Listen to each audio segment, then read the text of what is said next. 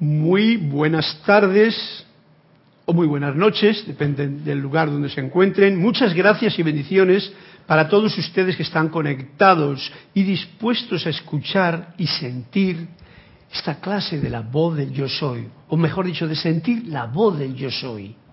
En esta clase, que lo estamos haciendo en vivo y en directo desde la sede de Panamá de Serapis Bay, del grupo, o cuando lo tengan a bien y siempre en su corazón. Mi nombre es Carlos Llorente y estamos en el espacio de la clase de estos martes, de los martes. Tenemos a Cristian a los mandos del aparato que nos conecta y nos interconecta con esta atmósfera mundial en la que esta onda de la voz del yo soy queremos que suene y resuene por todas las partes. Le pueden a él eh, contactar y comunicar esas preguntas o cuestiones relacionadas con la clase y que tengan que ver con algo que se sume a lo que está ocurriendo en este momento o lo que va a ocurrir aquí. Gracias a todos ustedes que están ahora conectados y que me permiten aprender y comprender aún mejor esta lección que nos da el amado Maestro Saint Germain, los amados Maestros de Luz, a la vez que la comparto con ustedes, porque ese es uno de los motivos fundamentales que tiene el poder estar canalizando, digamos, esta instrucción de los maestros ascendidos, que uno comprende, uno recibe, en primer lugar, esta comprensión, esta información de los maestros con mayor fuerza al poderla comunicar y compartir con todos ustedes. Bueno, hacerle comentarios, como he dicho, a, por Skype, me parece que es el que está abierto, y estamos escuchando por el canal 4 de la televisión. Para cualquier otra pregunta con respecto al tema o con respecto a lo que sea de la enseñanza, eh, mi email es carlos.serapisbay.com. La clase o el tema de clase de hoy va a ser la continuación de la que hemos estado dando estas últimas dos semanas y que la vamos a llamar hoy eh, La felicidad es yo soy Dios en acción. Y comenzamos con esta bendición que nos pone justamente el libro, porque esta clase se encuentra en el capítulo 28 del libro primero de la voz del yo soy. Y nos empieza con una bendición para la cual les pido a todos los que estén ahora conectados que sientan en su propio corazón estas palabras del Maestro. Oh magna presencia yo soy, poderosos querubines y bondadosos devas, les damos gracias y alabanzas a ustedes y a la todopoderosa hueste ascendida por su radiación, por su amor y por su paciencia para poner de manifiesto esta gran luz interna de estos seres queridos para servir con todos ustedes. Que todos los que entren a esta instrucción reciban su gran iluminación interna y añado ahora, amada presencia yo soy, encaro tu eterno amanecer y sol de mediodía, y recibo tu magno presencia, esplendor y actividad en todas mis actividades, visible y tangiblemente manifiesto ahora y por siempre. Bien, pues con toda esta ayuda y este soporte que, como dijeron en la clase anterior, recibimos constantemente, tenemos de los devas, de los ángeles, de los arcángeles, de los seres de luz, tenemos ahora la oportunidad de comprender mejor aún esta clase que, como decíamos el otro día, estábamos jugando o estábamos deletreando o estábamos viendo esos estratos de las octavas de pensamiento. Gracias, Cristian. Gracias, Elma. Esos estratos de pensamiento. Y es tan importante tenerlo en cuenta, recapacitar para nuestra evolución, para nuestra atención a qué es lo que pienso, qué es lo que siento, qué es lo que hablo. Porque dependiendo en qué estrato me, me coloco yo con el pensamiento, así van a pasar las cosas. Y el amado Maestro Saint Germain nos lo está definiendo con una claridad que a mí me encanta. Eh, nos sigue diciendo esfuerzo por lo superior, siempre hemos de recordar que es mucho más fácil tumbarse en el sofá y no hacer nada. Perder la energía sencillamente hipnotizados ante una cámara, de, ante una televisión o algo por el estilo, que nos están poniendo algo que ni siquiera yo quiero ver, pero que bueno, que es lo que hay ahí. Entonces, para hacer algo que realmente merezca la pena, como por ejemplo escuchar incluso una clase determinada de las enseñanzas que están ahora, como esta, eh, expandiéndose por, eh, como, como ondas de radio y de televisión en la atmósfera es necesario un esfuerzo por lo superior. Es necesario un esfuerzo para darnos cuenta qué estoy pensando yo ahora mismo. Para si no está en el estrato que me conviene, ya dijimos el otro día que el estrato fundamental para un estudiante de la luz, para todo ser humano, si quiere que le vaya bien la vida, es de, de tolerancia hacia arriba. Y en estos días que estamos viviendo, estos momentos especiales que está viviendo la humanidad, la tolerancia es tan necesaria. Y el que sea intolerante va a recibir de vuelta lo que se llama el picotazo del escorpión, o si no, el boomerang, que es lo que trae esa energía de retorno. Por lo tanto, este pequeño esfuerzo constante por lo superior, nos lo está diciendo ya en el título, es sumamente necesario. Y nos dice así el amado Maestro Saint Germain, la siguiente ilustración sencilla les mostrará cuán necesario es que controlemos el pensamiento, el sentimiento y la palabra hablada. Y para esto es necesario hacer un pequeño esfuerzo porque es más fácil dejarse ir, dejarse llevar por lo que sea. No, no, un esfuerzo necesario de auto observación, autocontrol, autodominio y autocorrección.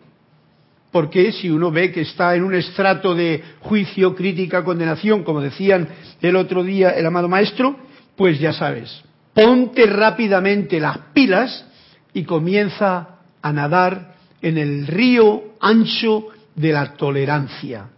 Que ya que repito de nuevo, tolerancia es bien importante para mí el, contactarla constantemente, es esa voluntad de dar a todos la libertad de pensamiento y, palabra. Uno tiene esa libertad y se la da esa libertad, pero uno como estudiante de la luz hace, hace ese pequeño esfuerzo para precisamente sabiendo las leyes y cómo funcionan, ser tolerante con uno mismo, pero manteniéndose en ese nivel de la tolerancia, que quiere decir que no andas ni criticándote a ti mismo, que no andas ni juzgándote a ti mismo, que no andas culpándote o siendo juez de ti mismo, para que también de esa forma estés alerta y no lo seas con los demás. Eso requiere un esfuerzo, como nos dice el amado Maestro Ascendido Saint Germain y que hagamos un esfuerzo decidido por entrar a las octavas superiores. ¡Wow! Como quema. Esta octava superior. ¡Ah! Es ascensional.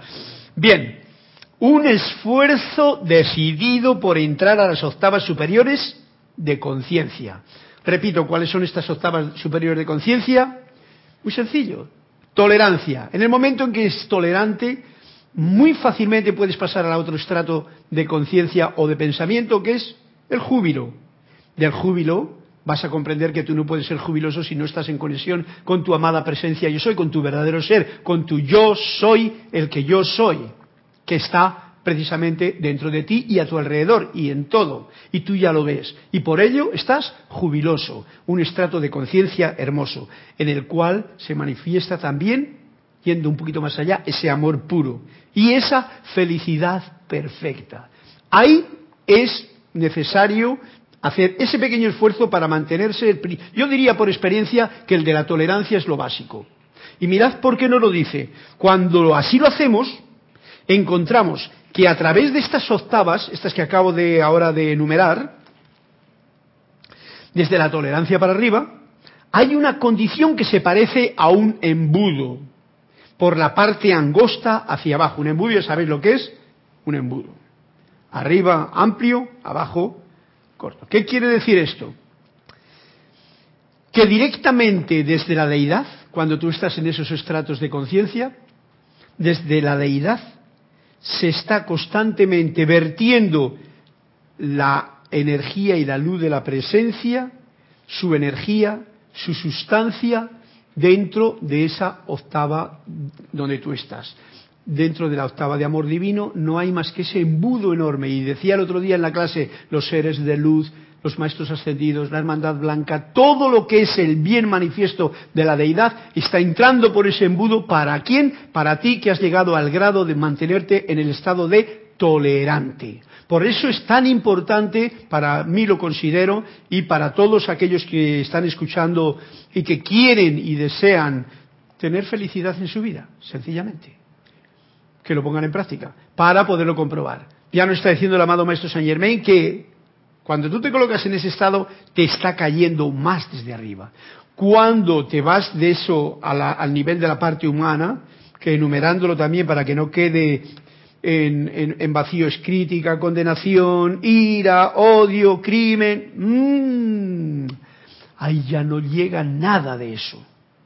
¿Por qué? Porque eres intolerante y porque te has metido en los canales de abajo. Hoy estaba hablando yo con un compañero, un estudiante mío de allí, de España, y me decía, ¿cómo he podido caer yo? Oye, que me puse hasta iracundo y todo. En una situación que tenía, por supuesto, con su hermano de familia. Ya sabéis que todos somos hermanos en esta gran familia, pero hay unos que son como más hermanos que otros. Son los que están viviendo contigo y los que encima son hermanos de carne. Ahí generalmente tenemos una oportunidad de no repetir ese patrón que nos contaron en la Biblia de Caín y Abel, sino el de hermanos en la luz.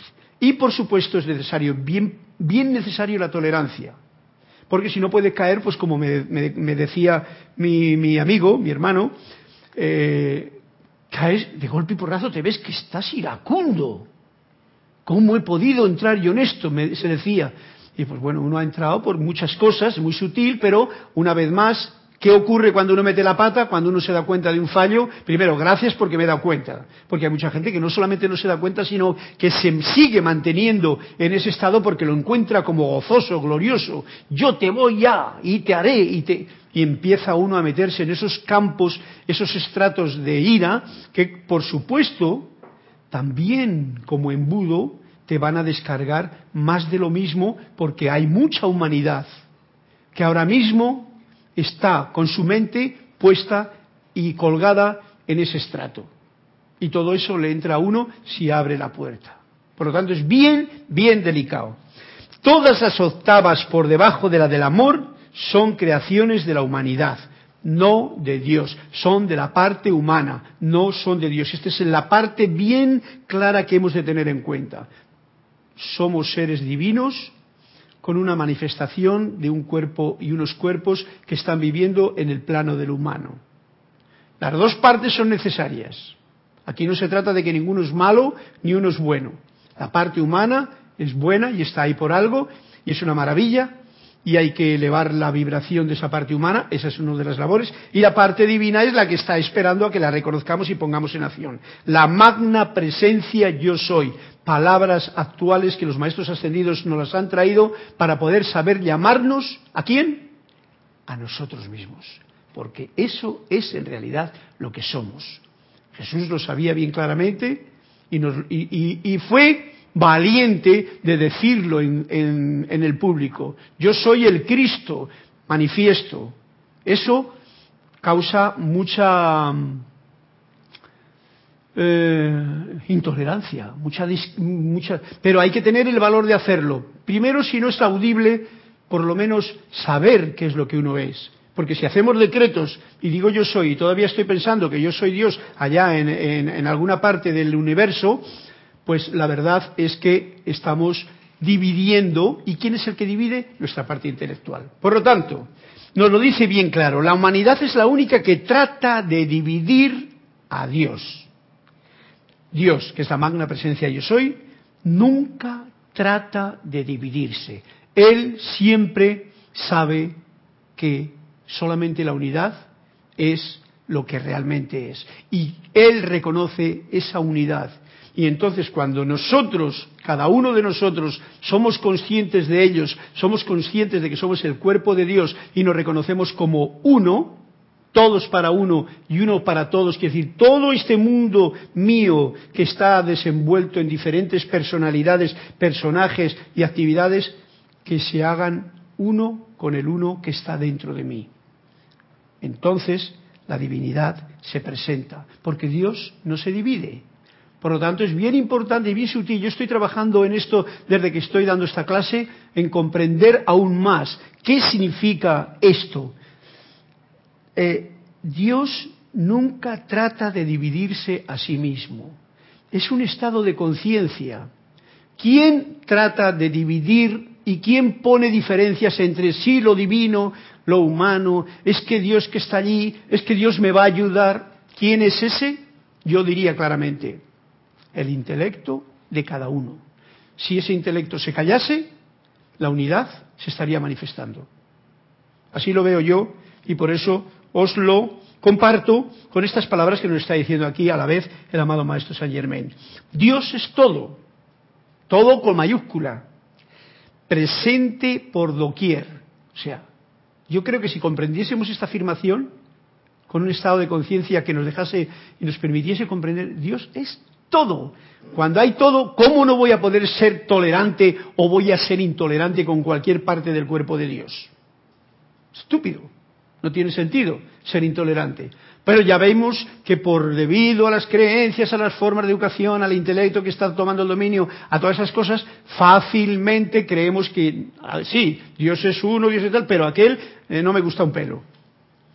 Y claro, hay permitimos, por falta de ese pequeño esfuerzo para controlar tu propio pensamiento y sentimiento, de que tú acabas de dividir lo que no se puede dividir. Lo que Dios nunca haría. O sea, lo que tu verdadero yo soy nunca haría. Porque es todo. Presente por doquier, para todo aquel que acepte esta plenitud de la magna presencia yo soy. Y nos lo dice así el amado Maestro Saint Germain.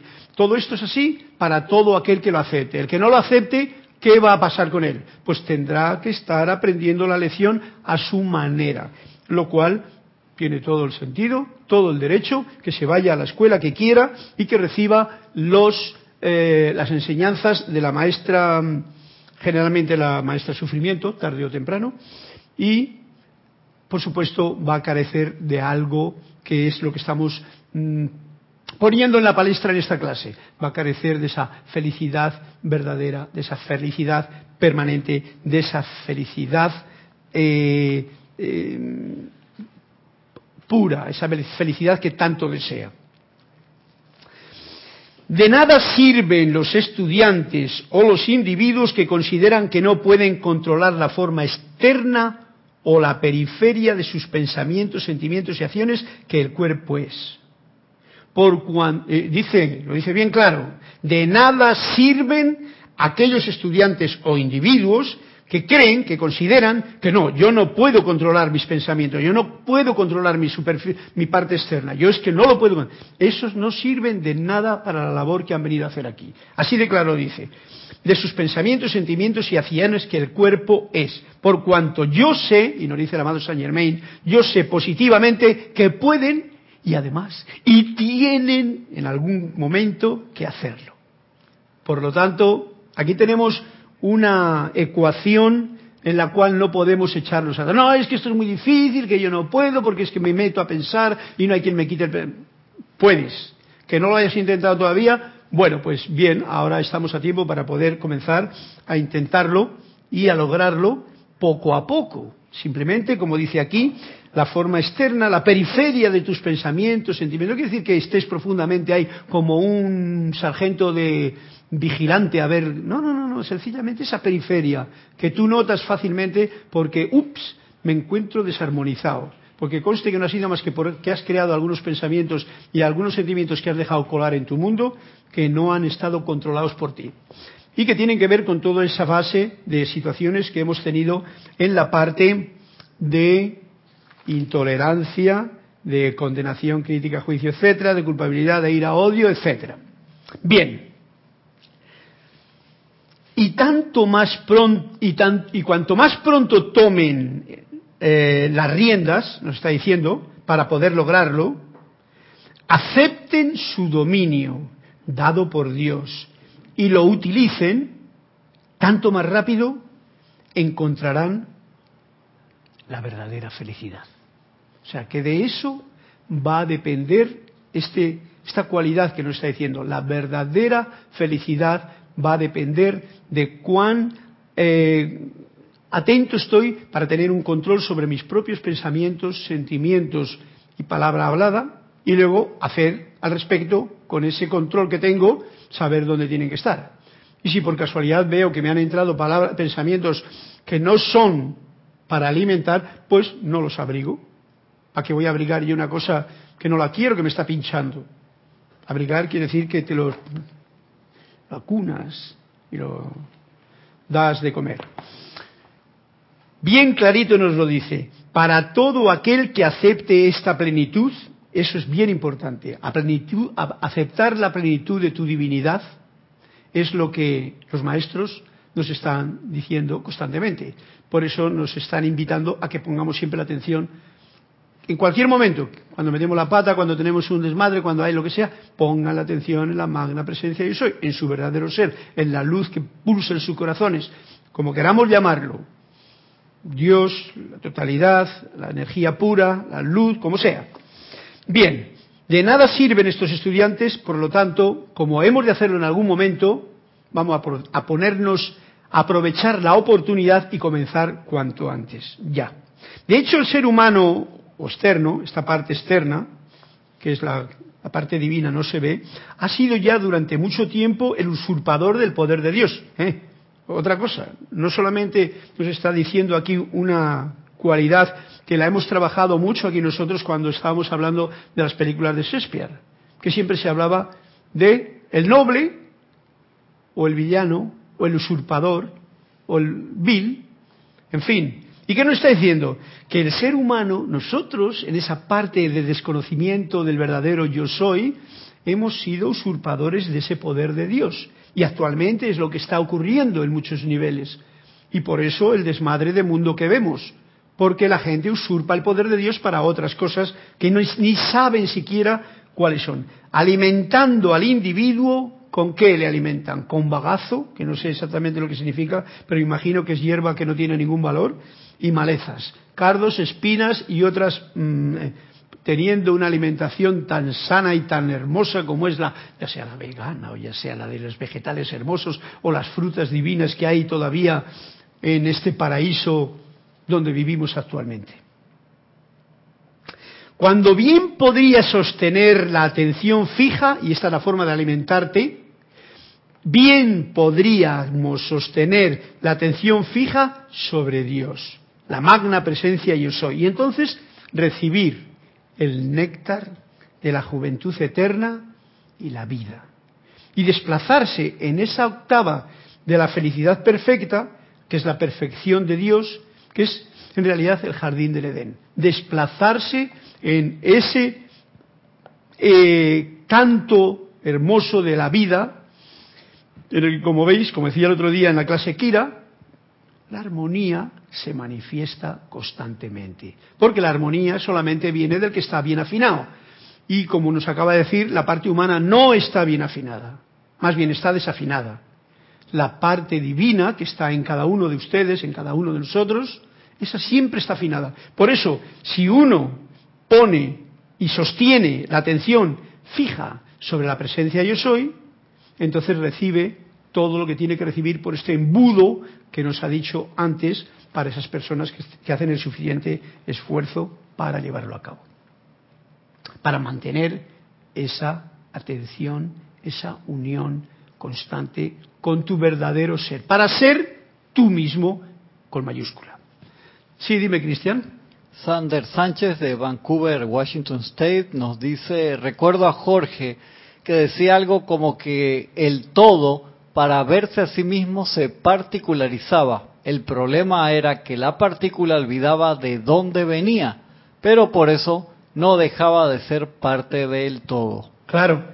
¿Ves? Por eso es tan hermoso. Esto es como una, como cuando vas por ahí por la selva, por entras a cualquier lugar de estas, yendo para, para Colón, o, y ves toda esta selva, toda esta maraña de diferentes cosas. En realidad, ¿qué es? Es un bosque, es una selva. Esto si lo miramos así con, ¿eh? Y está lleno de partículas diferentes, de árboles diferentes, de plantas diferentes, de animales diferentes, más pequeños, más grandes y tal. Pero todo eso forma esa unidad. Esto es el juego, digamos, de la divinidad que en este mundo es tan variopinto, es tan individualizado, para que cada cual aprenda la lección de elevar su conciencia y dentro de esa apariencia de individualización se manifieste esa unidad que está en todos, que es el yo soy. Pero, como tú dices, y gracias Anders por tu, por tu comentario, porque es bien cierto y bien a tener en cuenta. El hecho de que sea individual el hecho que sea mm, diversificado, eso no quiere decir más que esté alerta para que ese es el todo, una manifestación de la divinidad.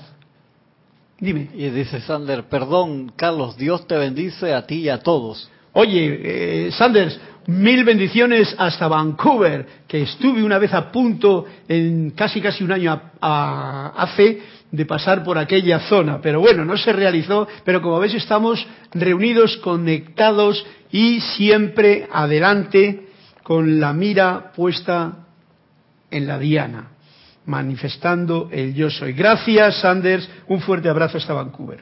Bien, pasamos ahora a un punto que la clase anterior también lo tocó un poquito y que ahora viene a retocar. No sé por qué lo retoca, pero me parece que tiene que ver mucho porque generalmente este es producto de mucha infelicidad en mucha gente y se refiere a la progenie, con respecto a la progenie, con respecto a los hijos, los padres, las madres y qué hacemos ahí. Ya lo tocamos en la clase pasada un poquito, pero ahora nos viene con otro pequeño acorde. Una vez que los hijos, nos dice, pasando al tema que tiene que ver con esta felicidad que queremos mantener, una vez que los hijos han alcanzado los años de madurez, yo diría de 18, 20 para arriba, lo mejor que los padres pueden hacer por ellos es colocarlos conscientemente en las manos de Dios, lo cual entraña entregarlos por completo a la protección y cuidado de la propia magna presencia yo soy de cada muchacho y envolverlo en los rayos de luz y amor provenientes del corazón, del cuerpo electrónico dentro de cada quien. O sea, cada quien es Dios en acción. Ya sea tu hijo, ya sea tu hermano, ya sea lo que sea.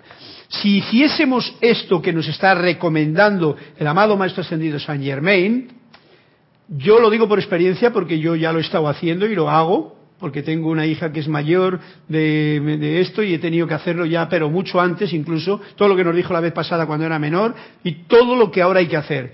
Y la verdad es que estoy muy agradecido. Estoy muy agradecido por haberlo podido practicar. Va en contra de la corriente de tus propios sentimientos muchas veces. Va en contra de la corriente de la parte humana y lo que dice la gente y lo que dice la sociedad y lo que te pueden decir los vecinos. Pero lo que no tiene por qué saber nadie es esto que nos está diciendo aquí. Esto solamente lo puede hacer una persona que está atento a los pensamientos y sentimientos que uno tiene con respecto a otro ser, más si es tu hijo. Es colocarlos conscientemente en las manos de la presencia totalmente, que entreña, entraña, entregarlos por completo a la por completo, nada de la mitad sí, la otra mitad de que interfiero, por completo a la protección y cuidado de la magna presencia yo soy. Esto no lo dice el amado Saint Germain, yo lo paso a vosotros, yo ya lo he practicado, me funciona perfectamente, gracias Padre, y lo único que os digo es que si queréis, pues ahí tenéis un dato que nos está poniendo a mano para no andar perdiendo el estribo de la tranquilidad cuando uno ve que el hijo que ya mm, debería de volar solo del nido, aún está estirando y queriendo controlarle y conducirle. Creo que tiene esto tela para muchas personas pero yo estoy de acuerdo con ello y por eso lo puedo cantar como parte de esta voz del yo soy que nos lo dice. ¿Para qué? Para que cada cual investigue dentro de su propia eh, posibilidad. Cada vez que la presencia o el pensamiento del Hijo está en evidencia, regocíjense de que la inteligencia plena y perfecta de Dios está actuando en el pensamiento y sentimiento del Hijo, gobernando a la perfección toda acción externa. Esto es utilizar el poder de la luz. Tú, estudiante de la luz que me escuchas, que eres consciente y que quizá tienes hijos, utilizarlo y entonces echar una mano a ese ser que no conoce nada de esto y que no hace falta que lo conozca, porque él tiene también lo que tiene que conocer, que es su propia presencia yo soy, su cuerpo electrónico, que le está dirigiendo constantemente, estés tú o no estés. Y ya sabemos, por lo menos quizá tengáis todos noticia de ello, pero yo lo tengo, de que ha habido eh, un, hijo que mientras estaban los padres, pues era, era, el, no, no se podía con él. Desencarnaron los padres, oye, como si hubiese pegado un cambio de la, noche al, día. El muchacho toma la rienda, se pone formal, lleva el negocio, cumple con esto, hace lo otro. Entonces, ¿qué es lo que ha pasado ahí? Que había un obstáculo. Uno es el obstáculo de que el otro avance. Y esto es lo que tenemos hoy día en esta parte del intelecto. Lo digo yo, espero que me podáis captar, porque suena un poquito bruto a veces. En nuestra parte intelectual estamos educados para solamente funcionar con el intelecto, con las verdades a medias, con la conciencia de que yo sé, yo sé, yo sé y tú no. Y no dejamos que hable esa otra parte que es el yo soy, yo soy, yo soy, manifestándome en el cerebro derecho, en el latido del corazón, todo el tiempo. Entonces hay una lucha el uno que no quiere saber nada y que divide, y el otro que es el yo soy, que es eterno, que es permanente, como nos ha dicho ahora mismo el amado maestro Saint Germain, y que está siempre dando luz, dando soporte, dando toda la fuerza, felicidad perfecta, perfección de Dios, etcétera, etcétera. Bien. Bueno, es, eh, como he dicho, algo difícil de comprender algunas veces para muchos, pero no lo dice bien claro. Cada vez eh, está actuando esta presencia en el pensamiento y sentimiento del Hijo, gobernándolo a la perfección toda acción externa. Y esto liberará al Hijo dentro de la presencia y poder de acción divina de una manera maravillosa. Este es el asunto. Cuando uno suelta y deja en manos de la presencia, liberas a tu Hijo. Dejas que Él sea el mismo. No interfieres con esas cadenas y esos lazos que ya no podríamos llamar eh, en una madre el cordón umbilical, en un padre son lazos mentales y de sentimiento que atan con sus formas de incensios que se han ido metiendo, atan la actividad del otro ser. Esto liberará al Hijo dentro de la presencia y poder de acción divina, de manera maravillosa. No lo crean, compruébenlo. La ansiedad ¿Qué es lo que se genera en el padre cuando ve que el hijo igual no responde a los mm, caprichos o deseos que el padre tiene? Cuando la ansiedad de parte del padre para con el hijo es, no, la ansiedad de parte del padre para con el hijo es, en el 90% de los casos, 90, la causa de una acción equivocada en el hijo.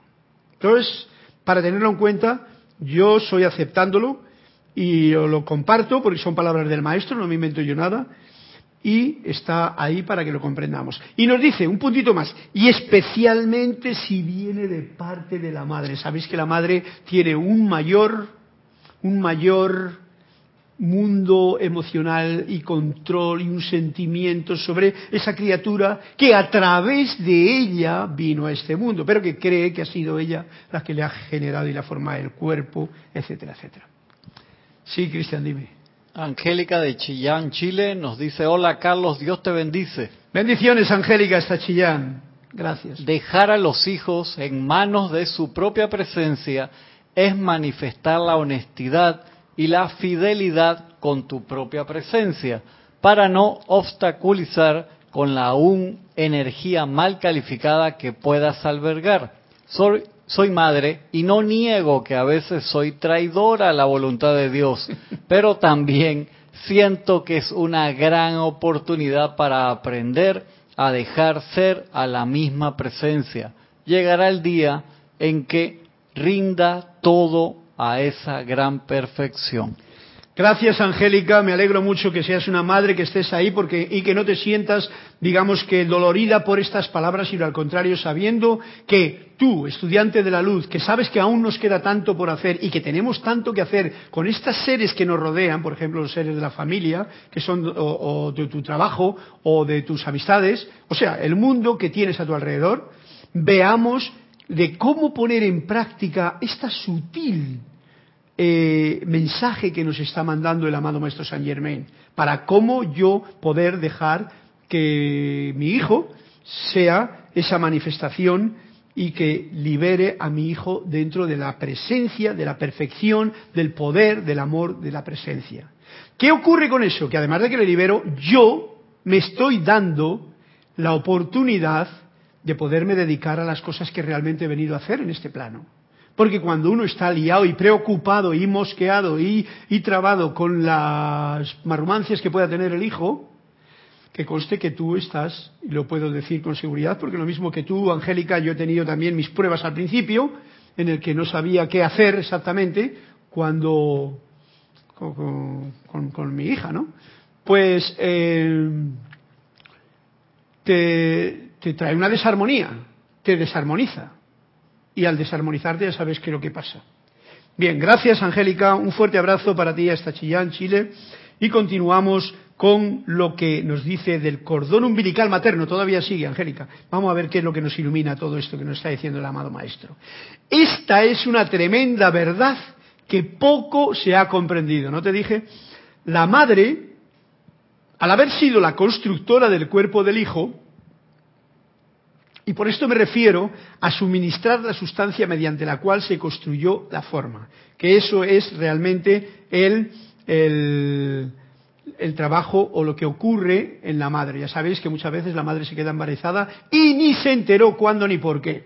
O sea que en realidad es todo un susto lo que le puede venir cuando se da cuenta de que, uy, estoy embarazada de que no se enteró cuándo, te creo, pero el de por qué no me...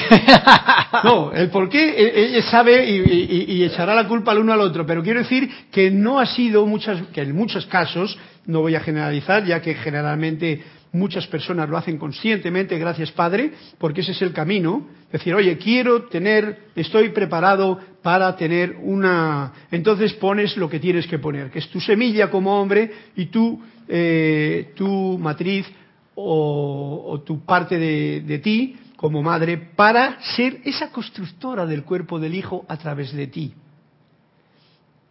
Suministras desde el momento en que la semilla cae en la matriz de la madre, suministras toda la sustancia mediante la cual se va construyendo milagrosa, mágicamente, esa forma humana, ese corazón que pulsa, que late, que es otro ser y que no eres tú, pero que tú vas a poder cuidarle en esos nueve meses que durará el embarazo y que estará totalmente a tu cargo y que es un milagro maravilloso es una eh, yo lo, yo lo reconozco porque he sentido todas estas experiencias y he visto la maravilla que es tener ese periodo de tiempo, la transformación que se genera en la parte femenina que está en, ese, en esa actividad y todo lo que ello contrae. Y es una bendición para todas las madres que puedan eh, experimentar esa actividad creadora a través de ellas y poder aprovecharla al máximo,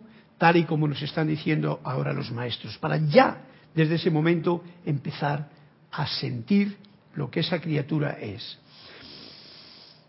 eh, conformó una línea personal de contacto con el hijo por esa encarnación. Eso es lo que hace la madre. Y si la madre tan solo estuviera consciente de esto, desde el punto de vista iluminado, tendría el poder para modelar, moldear, perdón, el niño a ser el más maravilloso ser perfecto. O sea que esto tiene, no, tiene, si tiene un mensaje tan amoroso para las madres que puedan estar escuchando, que ya en ese momento, dependiendo de esta actitud, si la actitud de la madre, en vez de ser de temor, de miedo, cómo va a estar la cosa, no voy a tener, voy a, simplemente gracias por esta bendición que me traes, a tu propia presencia, gracias a esa presencia que ya se manifiesta en el Hijo, o sea, un punto de vista iluminado en ese momento, eh, como dice aquí, podría ser el niño a ser el más maravilloso ser perfecto, o, digámoslo de otra forma,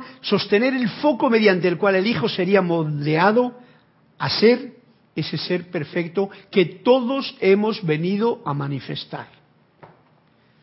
Como veis, la realidad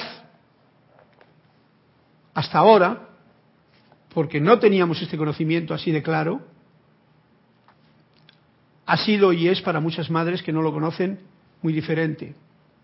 Y es triste, por decirlo de alguna forma, el que todavía no haya llegado al conocimiento de las madres esta pequeña información de conocer el verdadero ser, de tu yo soy, de conocer estas, estas enseñanzas de los maestros ascendidos, para poderlas poner en práctica en ese momento tan puntual.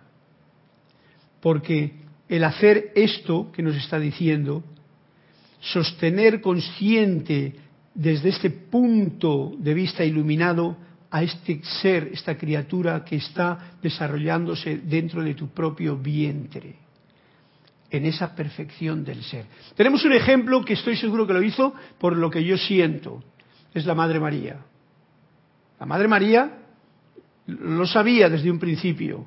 No sé cómo la historia, porque no me voy a meter yo en, historias de lo que nos han contado, sino lo que yo siento. Y es que ella tenía el concepto inmaculado desde el principio que se enteró que iba a quedar embarazada. ¿Eh? Que no fue al, pediatra, sino que tuvo su pediatra personal. ¿Qué hizo? Pues yo creo que le cantó, le, besó, le hizo todo lo que tiene que hacer uno cuando está en ese estado de conciencia iluminado para poder crear un ser maravillosamente perfecto. Y así es el resultado de las cosas que ocurren en ese ser cuando la madre ya comienza a ese nivel. Por el contrario, y nos lo dice para que sepamos la otra cara de la moneda, por el contrario, si la madre permite que la ansiedad, que es una forma sutil de miedo, constantemente la agobie, su pensamiento no podrá evitar dirigirse al hijo y perturbarlo al grado de que podría causar que el vástago sea un fracaso total. Yo creo que estas palabras a personas como ustedes que están escuchando no hay que añadirlas mucho más.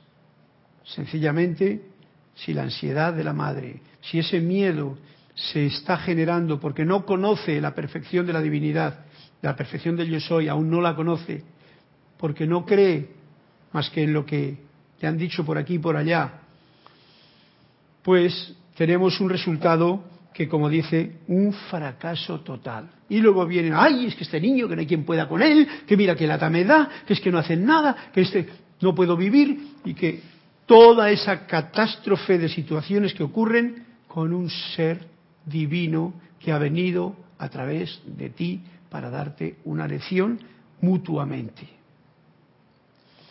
Lo arriba citado es un caso extremo, en la que la madre tiene un pensamiento totalmente fuera de control. Pero eso ocurre. Bueno, ocurre, ya sabéis todos que ocurre pues hasta muchas madres que teniendo ya hasta esa situación hasta abandonan al niño porque se ven con un caos eh, de conciencia mental tan grande y emocional que dicen yo no voy a poder hacer eso y lo dejan en cualquier lado como como como hizo la madre de, de, de Noé o de esas cosas que han cogido y le han calafateado al niño, le han tirado al mar, digo, venga, a ver, que sea lo que Dios quiera, que el ángel le cuide. Pero ahí había mucha fe, y ahí hay mucha fe, digo yo, en todas esas personas, que hay en que alguien de fuera, el cuerpo de Dios en lo externo, va a ayudar a esa criatura, porque ella, la madre, en ese caso, no se siente mm, con la suficiente fuerza y estado de ánimo y de situación que la rodea capaz de elevar esa situación a la iluminación que corresponde. Esto ilustra la gran importancia de que los padres sepan y sientan que el hijo o los hijos, a quienes aman, están en todo momento gobernados por la inteligencia perfecta de Dios, la magna presencia de Yo soy. Es tan importante que todos sepamos esto, y que sintamos que el hijo o los hijos a quien tanto amamos están en todo momento gobernados por la inteligencia perfecta de Dios, la magna presencia yo soy, cuerpo electrónico dentro de ellos. Y que el momento en que la ansiedad o el miedo trate de entrometerse, lo consuman y lo reemplacen con la conciencia firme anteriormente descrita, de que lo único que actúa en y alrededor del Hijo es la inteligencia perfecta de Dios. Eso es lo único que actúa. Si tú tienes esa conciencia y te dejas de miedos, de temores y de ansiedad, lo único que actúa en y alrededor del Hijo es la inteligencia perfecta de Dios. Olvídense y dejen aparte todas esas apariencias que nos están tentando a interferir. Que sea ese el pensamiento que uno tiene y la situación cambia. Como he dicho antes, no lo crean, ni al amado Saint Germain tampoco le crean, compruébenlo.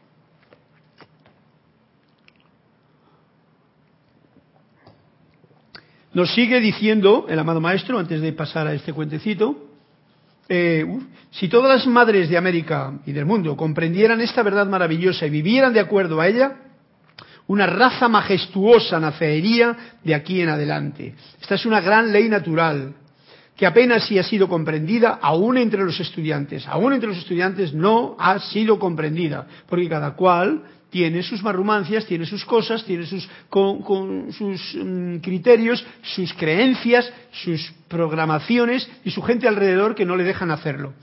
He conocido de muchas instancias en que el temor intenso del padre por el hijo llevó el hijo al hijo a la mismísima cosa que temían y es una de las cosas que ha retrasado en medida el progreso de la humanidad.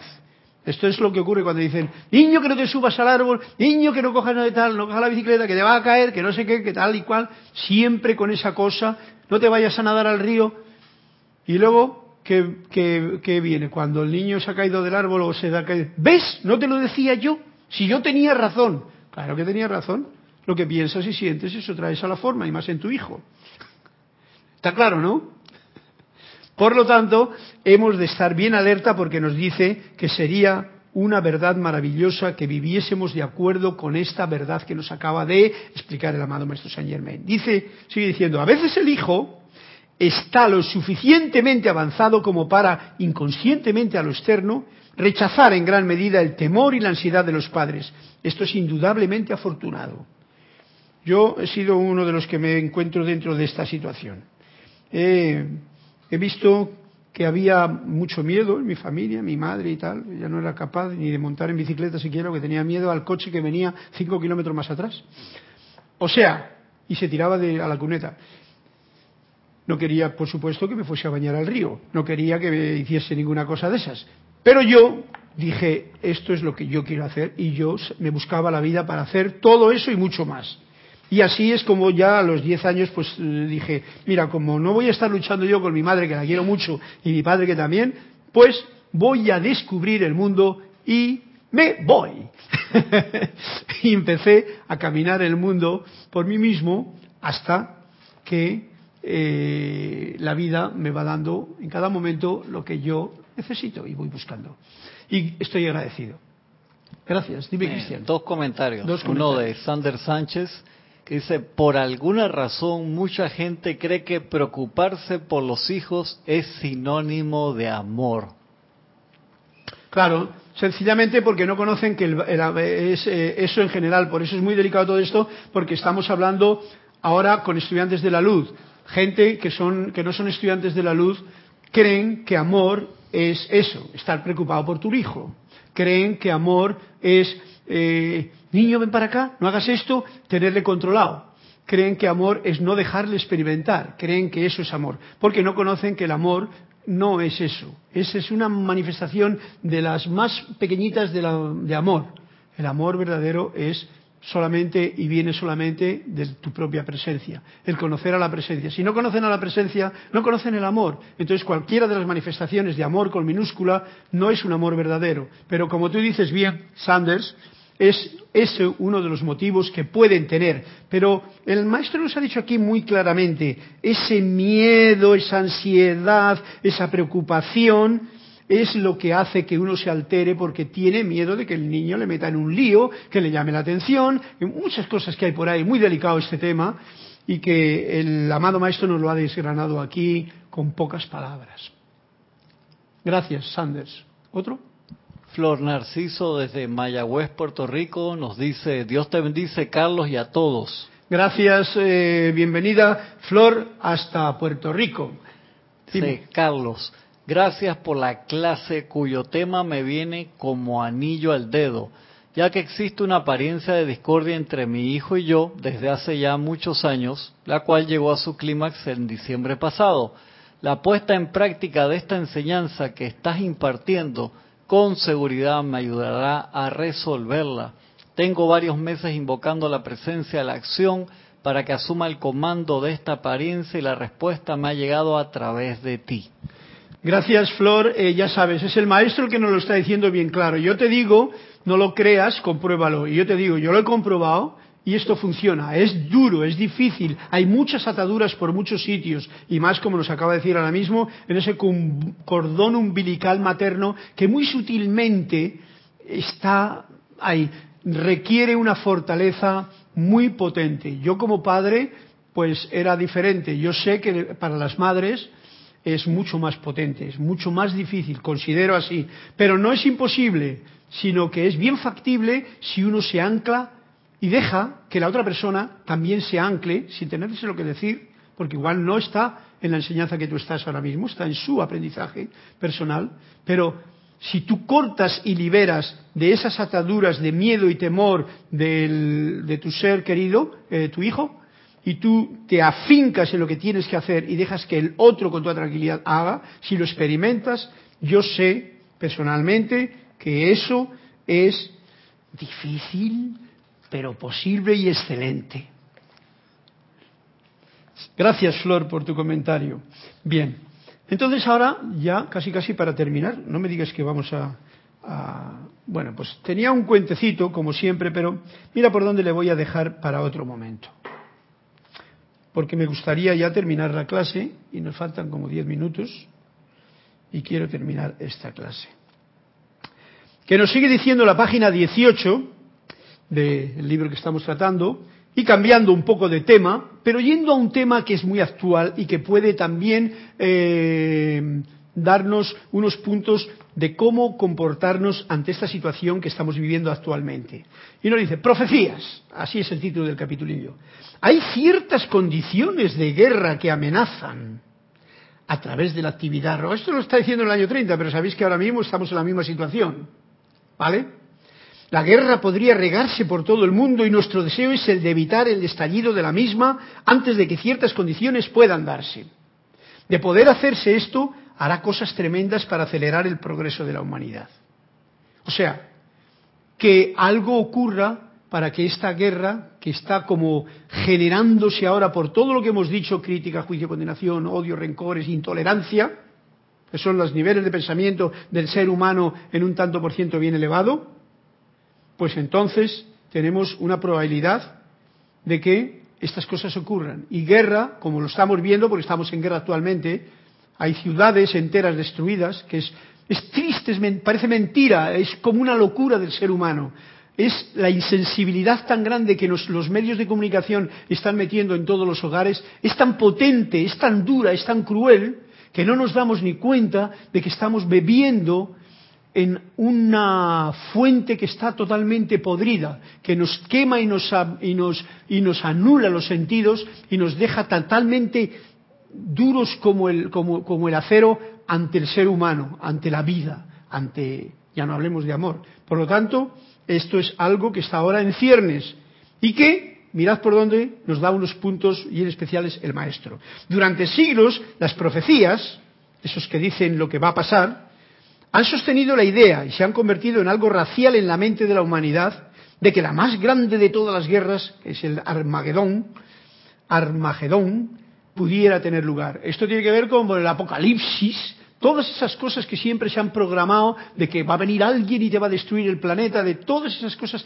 están grabadas en la mente y conciencia eh, racial del ser humano. Todo eso son programas por supuesto, programas que alguien se ha encargado de meter y ese alguien nunca ha sido la parte divina, la parte de ese amor que hablamos, ha sido esta parte humana manipuladora. Bien, desde el punto de vista superior, y aquí es donde quiero llevarlos a todos, para que sintamos este punto de vista superior para ver este problema actual, consideramos que esto fue un gran error. O sea, el maestro nos lo dice, desde la parte divina, esto es un gran error. Hacer una profecía de destrucción de la gente de la tierra y de guerras. Es un gran error. Cada vez que alguien te venga con esa situación es un gran error. Está clarito. Esto desde los ámbitos superiores nos lo están diciendo para que nosotros sepamos discernir con claridad. La humanidad ha estado aceptándolo. Si ahora lo aceptas, ves tú que estás cometiendo un gran error. La humanidad ha estado aceptándolo, esperándolo y está decidida a tenerlo. Mira por dónde. Y ahora me recuerda, ¿para qué se construyen estas armas tan superpoderosamente que cada vez las construyen más sofisticadas, más eh, de atormentar a la humanidad y tal? ¿Para qué? O sea, porque están en este rol de creer que esa profecía, eso se puede dar. Y si no, hay un enemigo en la Tierra, se busca un enemigo en el espacio o donde sea. El asunto es que yo siga con mi Armagedón. Bien, esto es algo que está en todas las conciencias del ser humano. Y que en cualquier momento en que dejemos que nuestros estratos de pensamiento entren en esa dirección o abramos la ventana a quien nos está llenando de eso, eso entra en mi mundo. Mi opinión personal, eh, eh, la de Saint Germain y la mía, es que un cataclismo... Ah, no, un, poquito, antes de nada. Desde el, desde el, punto de vista superior consideramos que esto fue un gran error. La, la, primera gran profecía de esto fue para transmitir el pensamiento de que podría tener lugar en el plano invisible sin tener que llegar a la acción física. Ok, esto es bien importante. Esta fue la idea que en un principio tuvo esa situación. La primera gran profecía de esto, la primera, cuando alguien habló de esto, lo que quería decir es transmitir un pensamiento de que esto podría tener lugar en un plano interno. O sea, que dentro de los planos internos del ser humano tiene o se va a dar un cambio, un Armagedón, una lucha para ponerte en el nivel que te corresponde. Claro, como el ser humano siempre le gusta captar las ideas, por muy divinas que sean, y materializarlas en, el plano de lo humano, lo han convertido en que esto es lo que va a ocurrir en el plano físico. Y por supuesto, no hacemos caso de que esto es lo que ha de ocurrir y está ocurriendo constantemente en el transcurso de una vida en cada ser humano. Así lo veo yo. Porque todos habéis visto, y tenéis experiencia, de que a través de la vida ocurren situaciones y cosas que son muy fuertes, y que es, podríamos llamarlo un armagedón, un cambio, una guerra, puede ser entre marido y mujer, puede ser entre la madre y el hijo, o el padre y la madre, o el pueblo de al lado con el pueblo del otro lado. El asunto es que todo eso tenía una finalidad, y es que el cambio ha de darse en uno, el Armagedón ha de darse en uno y no hay que tener miedo a ello. Porque tenemos la esperanza, nos dice el maestro, de que esto todavía puede hacerse así, de que vamos a mirar esas profecías que destruyen esta escuela planetaria con una guerra, con un conflicto, que sea para que el cambio sea interno. O sea, reduciendo, y mi punto de vista, todas estas preocupaciones que la gente tiene por lo que va a ocurrir, por esta violencia que se está generando, por ejemplo, no ha de servir para más o solamente ha de servir para que cambie la conciencia del personal que estamos ahora en la escuela. Si cambia la conciencia, eso es una maravilla. Y se ha logrado lo que realmente para lo que era el Armagedón. Lo otro es una triste realidad que, bueno, si está en nuestras manos hacer algo, hagámoslo. Pero en principio va a estar sabiendo qué es lo que, no alimentando esas energías, para nada, con mi pensamiento ni sentimiento, ni palabra hablada, sino solamente con mi atención en lo que realmente me va a hacer cambiar a mí cuando tenga mi propio Armagedón. Porque como todos ustedes probablemente habrán tenido el suyo ya, yo también he tenido el mío y conviene tener uno para darse cuenta de muchas cosas porque si no, no nos damos cuenta. Y mira lo que, el punto gracioso que pone aquí. Mi opinión personal es que un cataclismo, y cataclismo quiere decir cuando hay unos grandes incendios, cuando hay unos terremotos que no sé qué pasa por aquí, cuando hay un, incluso una destrucción así masiva de guerra y tal. Pero un cataclismo natural, el cual es inevitable, nos dice, quiere decir que estas cosas son así porque los elementales responden a la actuación y a la actividad y al pensamiento del ser humano, es preferible a la venida, a la manifestación física del susodicho Armagedón. O sea, es mejor que haya un cataclismo de un tsunami, de un terremoto, de una cosa de estas, que ocurre y que es triste, que una guerra pensada, dirigida, determinada por ciertos personajes que tienen ciertos intereses y que les importa, nada les importa una vida humana. ¿Por qué? Ya que un cataclismo no genera ni descarga odio. Al contrario, descarga colaboración, ayuda, hermandad, eh, sentimiento de, fraternidad. Todas esas cosas que todos lo habréis experimentado de una forma u otra, que ocurre cuando hay una necesidad común, que en ese momento nadie se acuerda de la eh, imagen que quería estar dando y que se hacía tal, y pone su carne en el asador, y ayuda, y colabora, y siente con los que sienten. Y esto es el valor que tienen, y lo está haciendo ver aquí el amado Maestro Saint Germain, los cataclismos, las conmociones de la naturaleza, por ejemplo. Dime, Cristian. Eh, Sander Sánchez tiene dos comentarios. El primero que dice que queremos tiempo extra para el cuentito. Bueno, vale, va para allá. Es muy interesante, es muy interesante, pero voy a terminar esta frase. Sí, dime. y el otro comentario dice Carlos, pero es que para que algo comience, otra cosa tiene que terminar. Todo apocalipsis tiene un anacalipsis. En efecto, pero recordemos que esto está diciéndonos el amado Maestro Saint Germain, que en un principio se hizo con el fin de que el apocalipsis sea para que termine nuestra parte de gusano y resucite a mariposa. Quiero decir, que haya una resurrección en el propio mundo interno de cada persona. Esto no quiere decir que estemos de acuerdo con que para que termine una forma de eso tengamos que destruir la escuela. Para que haya otra forma de aprendizaje haya que destruir el planeta entero. Haya que destruir todos los árboles del Amazonas. No, ese no es el camino. Eso es una pena, eso tenemos que poner, ver para cómo se puede, y nos dice aquí, nos da unos, unos toquecitos para poder ayudar, pero sin, sin cambiar la voluntad de Dios, que Él sí que sabe escribir eh, derecho con líneas torcidas, como diría el refrán. Eh, va el cuento de un momentín, eh, espero que me dé tiempo. Cierta cantidad de actividad cataclísmica es inevitable y no es deseable que se evite, ya que descarga ciertas cosas y sella ciertas otras. ¿Ves tú, Sander, el cambio que estaba hablándonos? Cuando algo ocurre, terminan ciertas cosas y comienzan ciertas cosas y sobre todo, que es lo que hago interés, hincapié ahora, en el ser humano que está viviendo o sufriendo esa experiencia.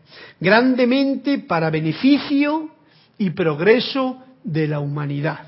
Por lo tanto, esto hay que tenerlo en cuenta. Cierta cantidad de actividad cataclísmica que es inevitable y no es deseable que se evite. No es deseable que se evite.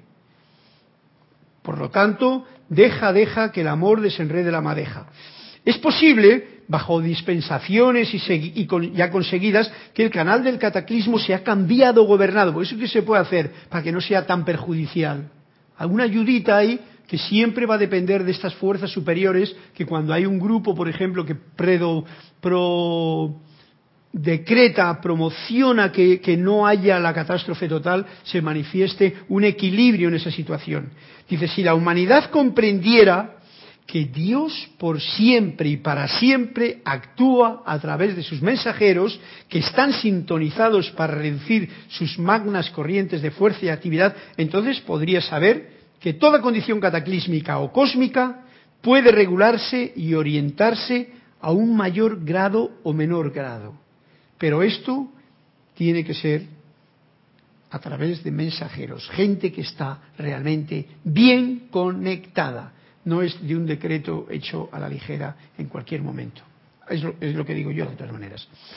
Porque lo dice aquí, siempre actúa a través de sus mensajeros que están sintonizados para reducir sus magnas corrientes de fuerza y actividad de una forma equilibrada.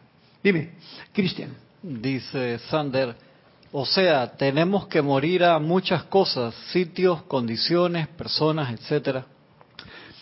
Bueno, tenemos que morir a nuestro a, a, nuestra parte humana separada de la, de la divina.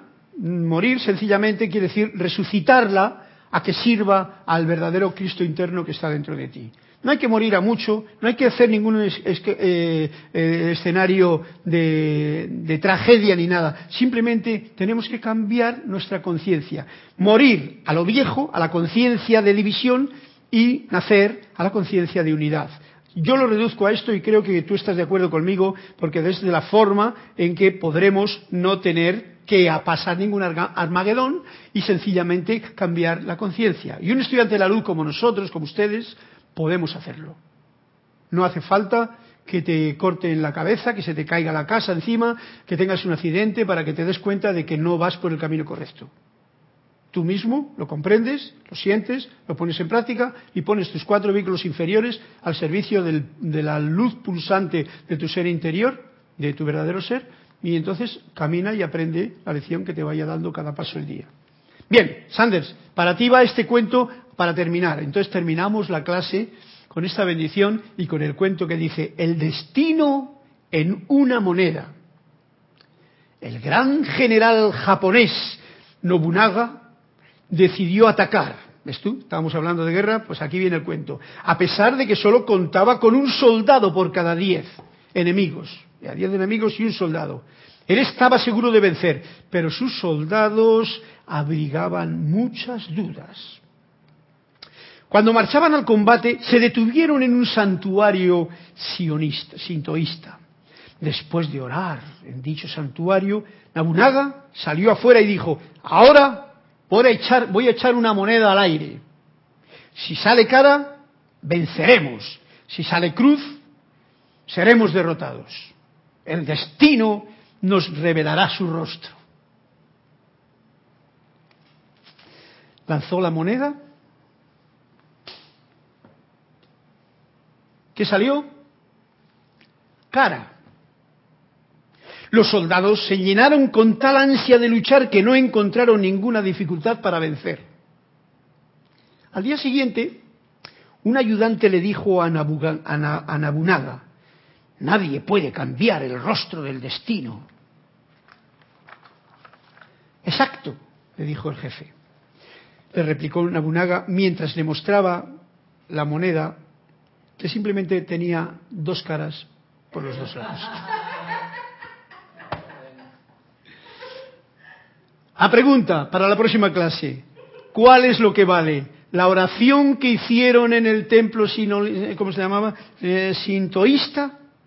¿El poder del destino y la cara de la moneda? ¿O el poder de una certeza, de una fe convencida de que algo va a ocurrir en tu vida? Esa es la pregunta que queda ya con el cuento para la próxima clase. Dice Sander, qué cosa más bella es esta enseñanza.